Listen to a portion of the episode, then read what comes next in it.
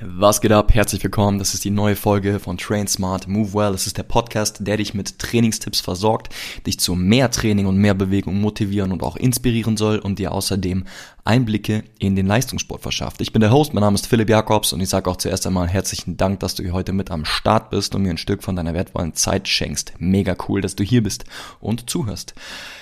Ich bekomme als Athletik- und Personal Trainer oftmals Fragen, nach den besten Trainingstipps. Wie kann ich mein Training in die eine und die andere Richtung optimieren? Und heute gebe ich dir den wichtigsten und besten Trainingstipp mit, den ich parat habe. Und es wäre das nicht noch genug, gebe ich dir noch den zweitwichtigsten Tipp mit an die Hand. Also halt dich fest, wir hören uns nach dem Intro und dann geht's ab.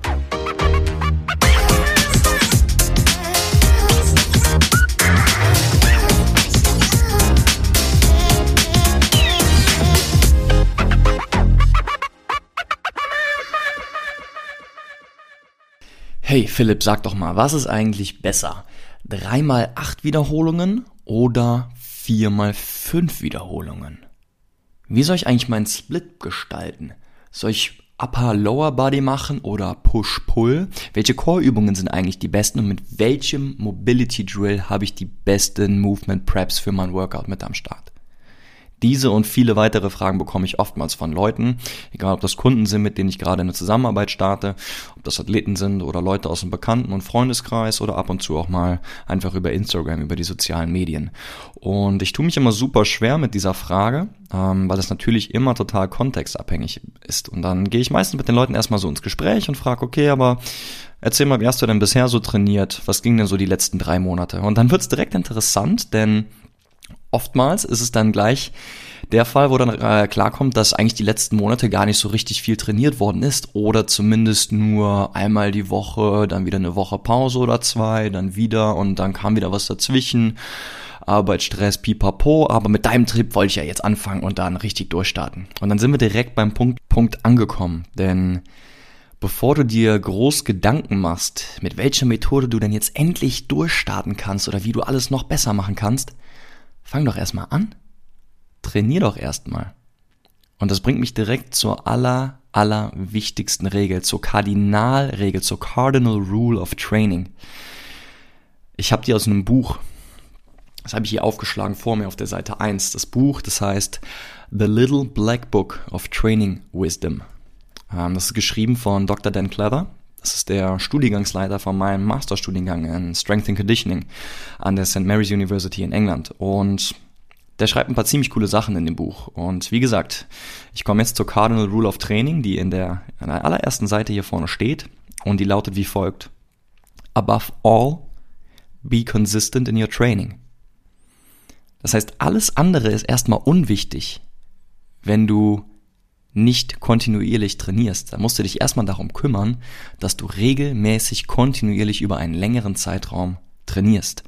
Ja, alles andere ist, sind, sind äh, irgendwelche minor Details, kleine Details, die überhaupt nicht wichtig sind. Das ist wie wenn du, ich sag mal als, als blödes Beispiel, ich weiß nicht, du willst ein Haus bauen und bevor du überhaupt das Fundament gesetzt hast, ähm, verbringst du schon stundenlang in deiner Recherche, welchen LCD-Fernseher du dir oben in dein, in dein Schlafzimmer packst. Obwohl noch kein Fundament steht, noch gar nichts stehst, aber du, du machst jetzt schon vier Stunden Recherche, um zu gucken, welcher der beste Fernseher für dein, für dein Schlafzimmer ist. Es gibt diese, diese 10.000 Stunden Regel. Vielleicht habt ihr, hast du davon schon mal gehört von, von äh, Malcolm Gladwell ist es, glaube ich. Und die besagt, dass um ein, äh, dass man um ein Experte zu werden, egal ob das jetzt im, in der Musik ist, beim Violine spielen, ob das jetzt beim Training ist als Gewichtheber oder ob das als Schwimmer ist, muss man sich 10.000 Stunden mit etwas beschäftigt haben. Ich will jetzt erstmal gar nicht darüber fachsimpeln, ob diese Regel legit ist, ob man da sich darauf wirklich verlassen kann, auf diese 10.000 Stunden Regel. Ähm, aber lass uns jetzt einfach mal diese Annahme akzeptieren und sagen, okay, man braucht die 10.000 Stunden. Wenn man zwei Stunden lang jeden Tag trainieren würde, bräuchte man immer noch 14 Jahre, um diese 10.000 10 Stunden zu erreichen. Das ist also eine Menge Holz, ja. Und da, dadurch leitet sich diese, dieses Gesetz und diese Regel der Kontinuität ganz klar ab. Bevor ihr euch in irgendwelchen kleinen Details verliert schau lieber erstmal zu, dass du regelmäßig trainierst, denn das ist das Allerwichtigste. Und es ist völlig ähm, egal, ob du ein Experte oder ein Leistungssportler werden möchtest oder ob du nur der Average Joe bist, der ein bisschen was für seine Gesundheit tun möchte, sich ein bisschen bewegen möchte, etwas Gutes für seinen Körper machen möchte. Am wichtigsten ist ganz klar die Kontinuität, das regelmäßige Trainieren. Da lässt sich überhaupt nicht drüber streiten. Es gibt tatsächlich Studien, die belegen, dass Leute, die über einen längeren Zeitraum von 1, 2, 3 Jahren einmal trainieren, aber dafür kontinuierlich trainieren, immer und immer wieder, jede Woche für Woche, immer noch Fortschritte machen. Mit dieser Minimum Effective Dose von einmal wöchentlich machen die immer noch Fortschritte. Und ich bin der festen Überzeugung, ich habe jetzt keinen wissenschaftlichen Backup, um das wirklich zu hinterlegen, aber wenn man jetzt mal vergleichen würde, angenommen, man hätte zwei Gruppen. Die eine Gruppe besteht aus Leuten, die über diese drei Jahre dann einmal wöchentlich trainieren. Und dann macht man noch eine andere Gruppe, die äh, irgendwie infrequent trainiert, die sagen wir mal das erste halbe Jahr dreimal wöchentlich trainiert, dann ein halbes Jahr Pause macht, nichts macht, dann wieder anfängt, ein halbes Jahr zweimal wöchentlich, dann wieder ein halbes Jahr Pause und immer so weiter und immer so fort.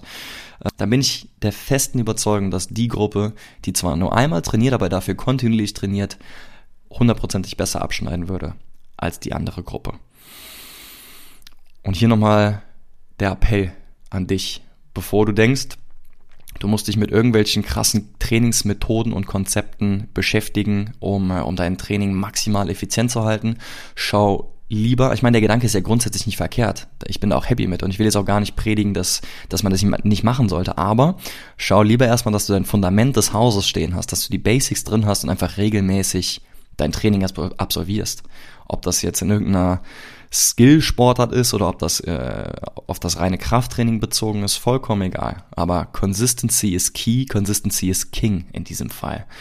Und das bringt mich jetzt im Prinzip auch zur zweiten Regel, die ich ja eben schon im Intro versprochen habe. Die findet man auf der Seite 2 des Buches. Und die sagt im Prinzip so, ich schlag mal kurz rum.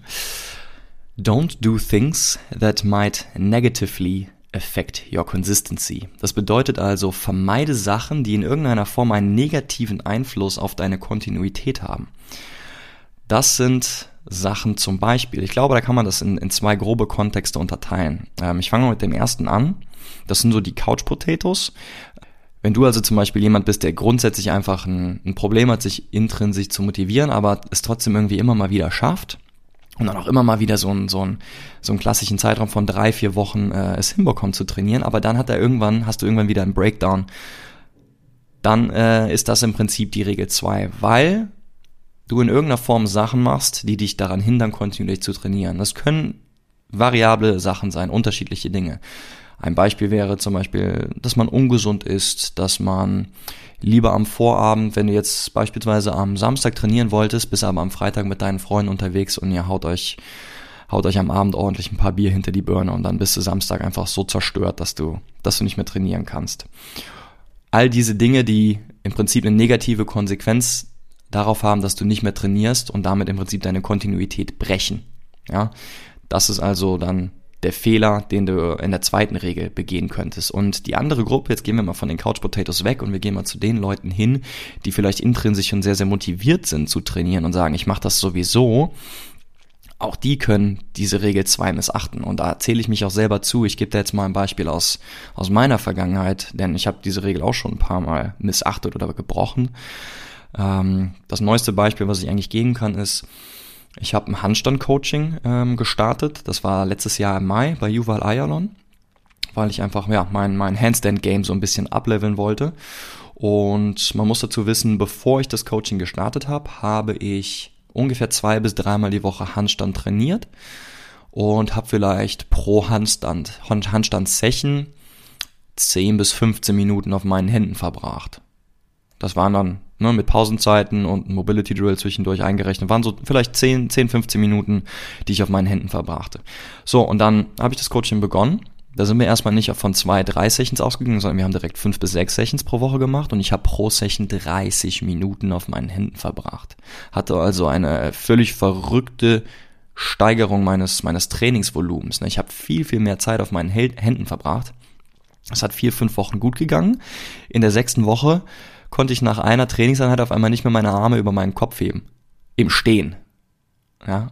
Und äh, ich hatte mir einfach eine fette Entzündung in den Schultern zugezogen, weil ich einfach viel zu schnell, viel zu viel gemacht habe.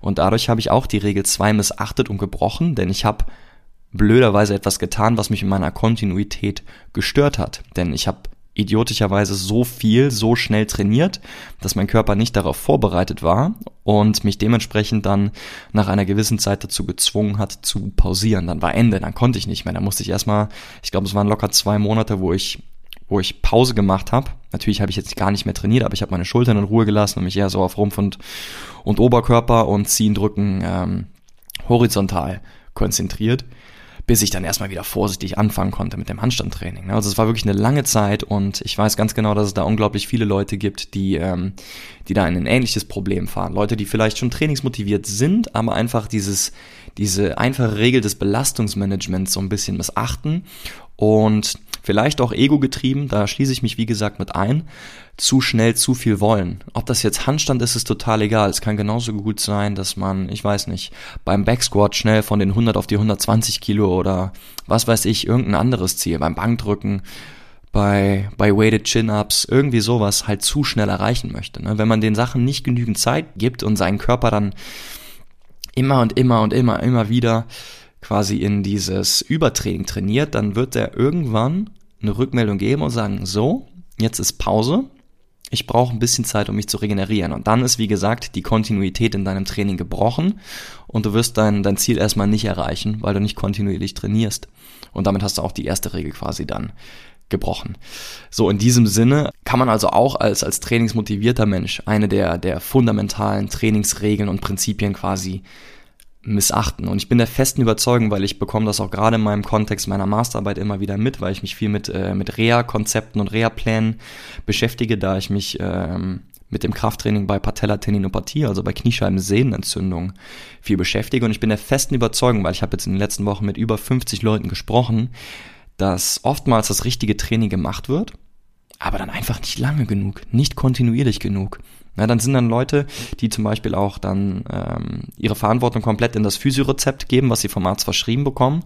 Die machen dann für ihre zehn Einheiten die Physio. Das läuft dann auch ganz gut, man ist auf dem richtigen Weg, aber dann ist das Physio-Rezept vorbei und man ist wieder quasi auf sich selber gestellt und äh, trainiert dann vielleicht noch eine Woche selbstständig weiter und danach ist aber dann Ende. Aber das reicht in einer Vielzahl der Fälle einfach nicht aus, um eine bestimmte Verletzung oder eine Problematik, die man hat am Bewegungsapparat, ich sag mal, wegzutrainieren oder sich da rauszuholen. Das ist jetzt im, im Beispiel bei mir, ne, mit meiner Masterarbeit im Rahmen von, von Kniescheibensehnenentzündung einfach der Fall. Da kannst du mit vier Wochen fünf Wochen, sechs Wochen nicht damit rechnen, dass du komplett schmerzfrei wirst. Du wirst in gewisser Weise weniger Schmerzen haben, wenn alles gut läuft. Aber um wirklich schmerzfrei zu werden, müssen wir über 12, 24, 36 Wochen sprechen.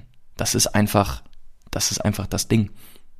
Da laufen bestimmte biologische und physiologische Prozesse ab, deren äh, Gesetzmäßigkeiten wir einfach unterliegen und das, das können wir dann auch nicht beschleunigen, sondern wir können einfach nur unser Bestes tun, um uns dahin zu trainieren und zwar über ein kontinuierliches Training.